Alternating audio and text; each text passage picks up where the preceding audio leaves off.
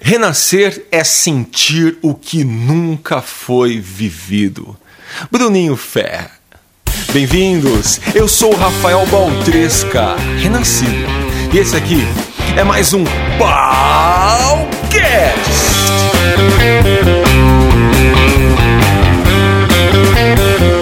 Fala pessoal, um lindo dia para vocês. Eu sou o Rafael Baltresca e na semana retrasada, ai meu amiguinho, eu tive uma experiência única, interessante e sem dúvidas trouxe muitas, mas muitas reflexões para minha vida. Reflexões que já caíram, já aconteceram e muitas reflexões que eu tenho certeza que ainda virão. É uma história que aconteceu comigo, uma história de verdade, não é uma história de filme, uma história que aconteceu comigo lá no Jalapão. Pois é, uh, fui fazer uma palestra em Palmas, linda cidade de Tocantins. Aí eu me lembrei de uma coisa que tinha me falado há muito tempo. Rafa, quando você voltar para Palmas, vá para o Jalapão. É um lugar especial, um lugar lindo. E para você que não conhece, é, o Jalapão, na verdade, o Parque Estadual do Jalapão, é uma reserva ecológica que existe lá pertinho de Palmas fica mais ou menos, vamos dizer, uns 250, 300 quilômetros de Palmas, tá? Não é fácil chegar. Já digo para você, se você quiser ver lindas cachoeiras, se você quiser ver rios maravilhosos, se você quiser ver fervedouros, é, fervedouros, você precisa visitar o Jalapão. Mas tem que ter paciência. O uh, rapaz, porque a, a, a estrada não é fácil não. Eu acho que já para a gente percorrer 30 quilômetros, a gente fazia mais ou menos uma hora, uma hora e vinte. Quer dizer, a estrada não tá nada boa. Mas depois de horas e horas e horas, chegamos até a cidadezinha, a pequena cidade de Mateiros, onde estávamos aí aptos, né, para desbravar o Parque Estadual do Jalapão, as dunas e as tantas outras coisas. Não é uma maravilha? Estávamos lá então no primeiro dia, fomos até um rafting que eu tinha muita vontade de conhecer. Desci aquelas cachoeiras, aquele rio lindo demais. Conheci a Cachoeira da Velha, maravilha.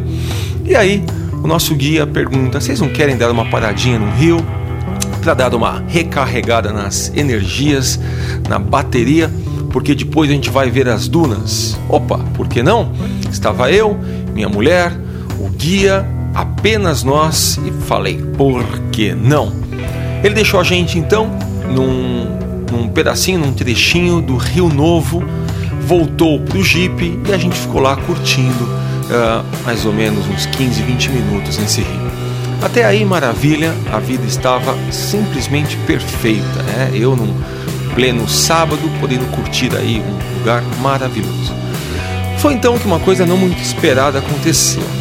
Eu sempre nadei, desde os meus seis anos, quer dizer, há 30 anos eu nado, não tenho medo de rio, não tenho medo de mar, sempre soube me virar muito bem. E eu falei, ah, vou dar umas nadadas e já volto. A cachoeira estava a mais ou menos uns 15 metros, ou, ou até mais, 20 metros da gente. A gente estava numa prainha, digamos assim, né? Um rio super lentinho, sem uh, barulho, sem nada, praticamente um, um, praticamente uma banheira. E a gente estava ali na beirinha conversando, batendo papo, eu e minha mulher. Eu falei, vou dar umas nadadas e já volto. Olha, eu imaginei que eu daria umas 8, 10 braçadas até chegar num local que eu consideraria quase perigoso. E aí, por aí eu ficaria e obviamente eu não ia me arriscar, porque tinha uma cachoeira aí, nos próximos 7 metros eu já encontraria a queda dessa cachoeira. Eu imaginaria então que daria uns 6, 7 braçadas, mas não. Eu dei uma, na segunda braçada eu já comecei a sentir uma correnteza que vinha por baixo. Interessante, porque acima do rio você não via a correnteza, mas por baixo ela já começou a me puxar. Tentei dar uma outra abraçada em direção a Patrícia, minha mulher que me esperava, é, não consegui, a correnteza me puxou mais. Desse momento em diante, eu perdi completamente o controle. É, eu nunca tinha me visto numa situação dessa. Eu comecei a, a me debater, nadar, nadar, nadar. uh, contra a correnteza, simplesmente impossível. Ela começou a me jogar mais e mais para a cachoeira e depois de talvez três ou quatro segundos, para mim aquilo voou, parecia um instante. É, eu me via mais perto da queda do que lá de onde a gente estava. Eu comecei a gritar, eu falava: Patrícia, Patrícia, socorro! Uh, completamente perdido. Naquele momento eu estava certo, certo, certo que estava a alguns segundos da minha morte. Não sei se foi uma obra divina, não sei se foi o acaso, não sei se foi sorte, não sei o que aconteceu. Eu sei que eu bati meu pé numa pedra e naquele momento eu senti que daria pé para mim. Ah, bati na pedra, tentei segurar nessa pedra, não consegui porque a correnteza ainda me levou. Ah, coloquei minha mão, apalpava embaixo e achei uma espécie de uma ponta de uma pedra. Eu devia estar mais ou menos talvez a uns uns 3 ou 4 centímetros do, do chão, é, 4 metros do chão, obviamente não dava pé. Tinha essa ponta dessa pedra que eu segurei com a mão esquerda, a mão direita eu tentava achar outras pedras e, e não conseguia.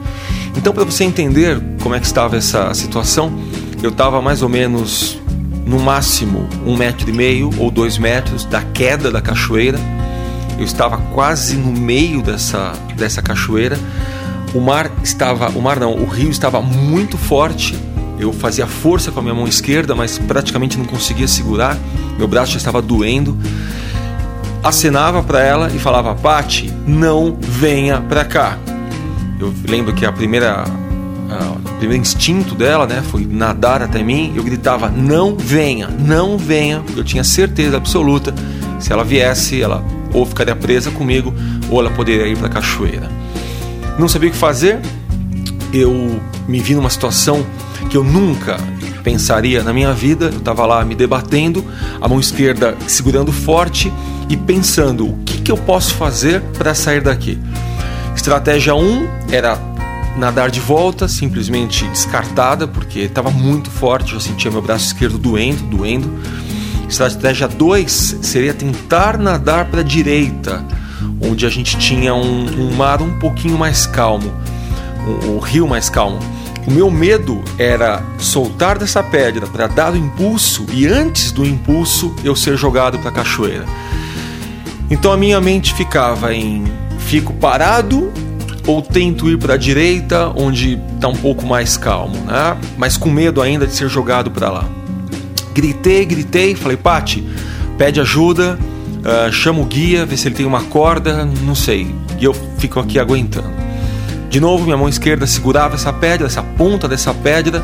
Com a mão direita eu abanava minha cabeça, porque era um lugar que tinha um, um, uns mosquitões, eles chamam de mus, mutuca, parece uma, um mosquito de cavalo, sabe aquela, aquele mosquito que tem um ferrão forte? Então com a mão direita eu abanava minha cabeça, para esses mosquitos não chegarem. Com a mão esquerda eu segurava, meu ombro já estava doendo e meus pés praticamente sendo levados pelo rio. Durou na minha cabeça talvez uns 5 minutos ou, ou, um pouquinho mais. Chegou o guia, ele veio com uma corda e eu gritava para ele: Não venha para cá, não entre, não entre no rio que eu tinha certeza que ele ia vir junto. Ele falou: Não, pode ficar tranquila que eu conheço, aqui dá pé para mim. Ele estava mais ou menos a uns 7 metros, um, pouquinho menos, uns 6 metros de mim. Ele jogou a corda, a corda eu tentei pegar, mas não consegui, ela, ela passou rápido. Jogou de novo, talvez na terceira ou quarta vez eu consigo segurar a corda, dou uma espécie de um laço na minha mão, eu tinha medo daquilo soltar. Ele falou: tô seguro, tô preso, vai. Ele começou a me puxar, eu puxava junto, fazia uma espécie de um, um como se fosse um braço de um, um, como chama aquela brincadeira da corda que vai puxando de um lado, vai puxando do outro. Uh, consegui sentir um pouco, agora sim, meus pés na, na, nas pedras, segurei na mão dele, ele me puxou e eu saí. Naquele momento, a minha vida deu uma balançada. Né? Naquele momento, eu eu não sabia se eu comemorava, se eu ia pro carro, se eu chorava, se eu abraçava minha mulher, se eu. Eu não, não sabia. Peguei e falei: vambora, vambora, vambora. Peguei a mulher, fomos com um guia juntos, Fomos pro carro, fechei e respirei. Eu nunca tinha passado tão perto da morte. A morte nunca tinha batido a minha porta de uma forma tão intensa, tão rápida, tão inesperada. E é interessante como a gente acaba aprendendo, né, com as coisas mais complexas da vida. Os aprendizados eles são mais puros e mais fortes. Nesse balcast eu quero te contar algumas poucas lições que eu tive nessa nessa caminhada, né, nessa nessa jornada. A primeira lição que eu vejo de tudo isso talvez eu deva devesse viver mais intensamente e aproveitar o tempo com mais inteligência. A vida é muito mais curta do que a gente imagina.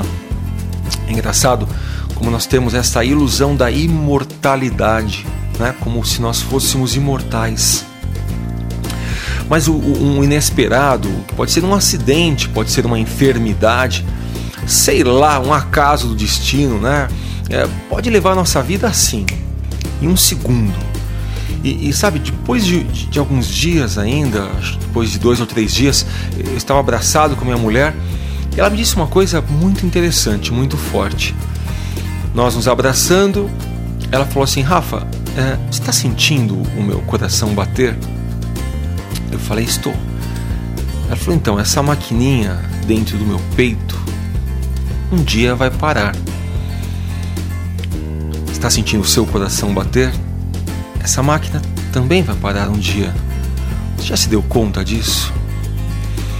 A gente não dá conta como nossa vida é rápida, né? como ela é efêmera, como ela voa. E hoje eu entendo um pouco mais que o tempo é o bem mais valioso que nós temos. Não é dinheiro, não é carro, não é nada. É o tempo. É um bem que vai embora e não volta mais atrás. E sabe, desperdiçar nosso tempo com, com fofocas, com intrigas, com bobeiras, gente jogando horas e horas do dia fora no Facebook, no Twitter, com besteira, sabe? É jogar sim nossa vida fora. Saber usar o tempo é, com total certeza, saber viver. O segundo ponto, a segunda lição que eu tive nesse dia que eu quase morri, foi começar a respeitar a natureza de uma forma mais inteligente, né? Respeitar a natureza deveria ser prioridade por dois sentidos. O primeiro sentido de respeitar a natureza é a gente se colocar no nosso lugar, entender o nosso limite, que um mar, que um rio, né, que um, sei lá, um vento forte pode ser muito maior do que a gente imagina. Nós somos muito menores do que a força dessa natureza. Então, respeitar no sentido de colocar-nos nesse lugar de criaturas frágeis. E talvez, né, a gente se lembrando da nossa pequenez, Talvez nós sejamos mais inteligentes, talvez nós sejamos mais humildes, talvez nós sejamos o que nós deveríamos ser.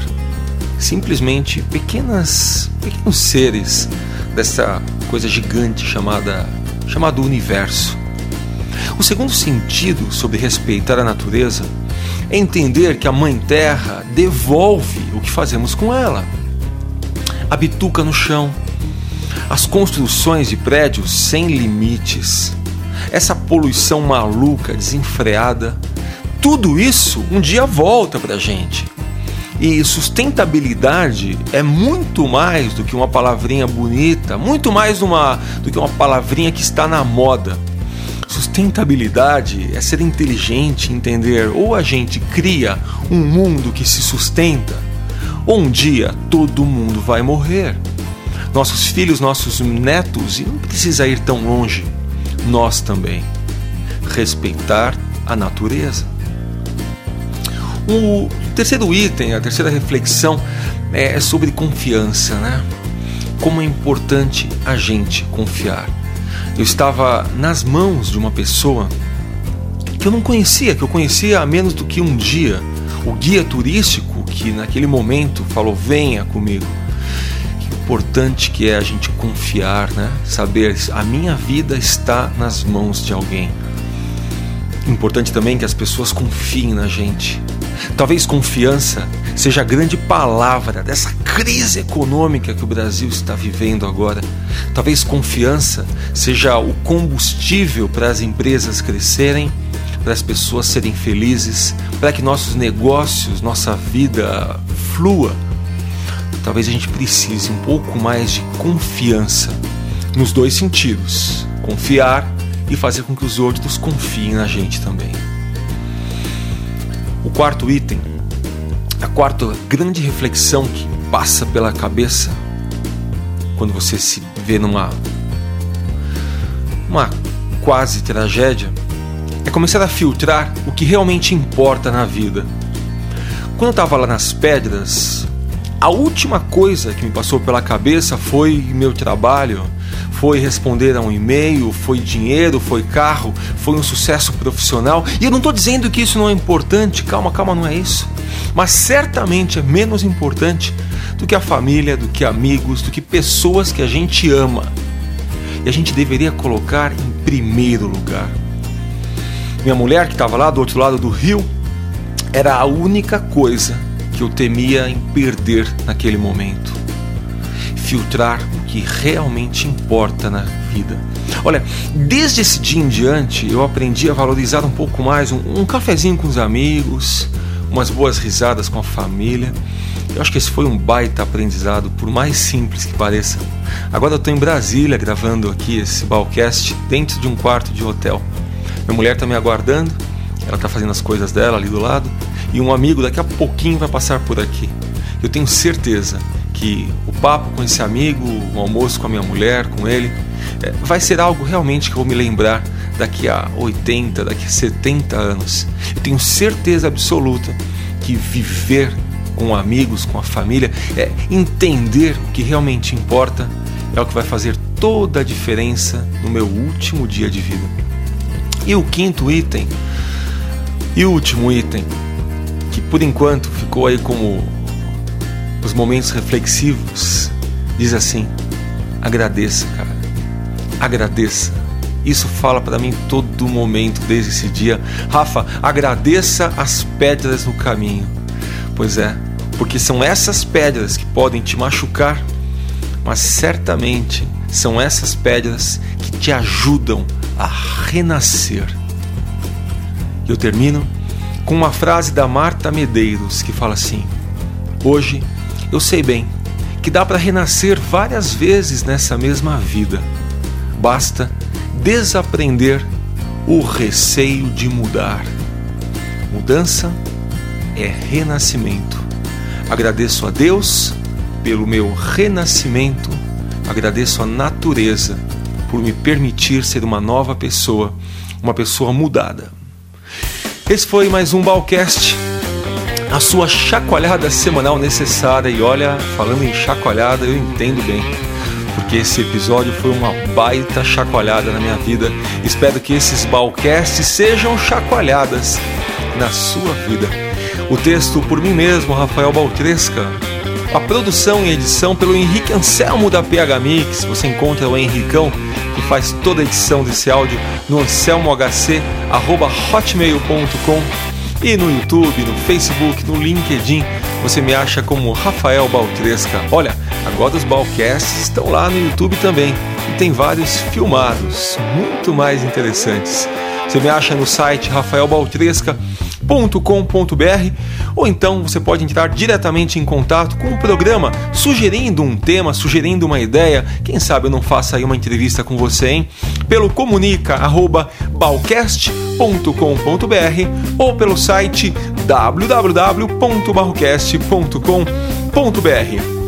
Nos vemos então na semana que vem. Um grande abraço desse Rafael vivo, renascido. Um beijo no coração e cuidado com o rio. Tchau, tchau.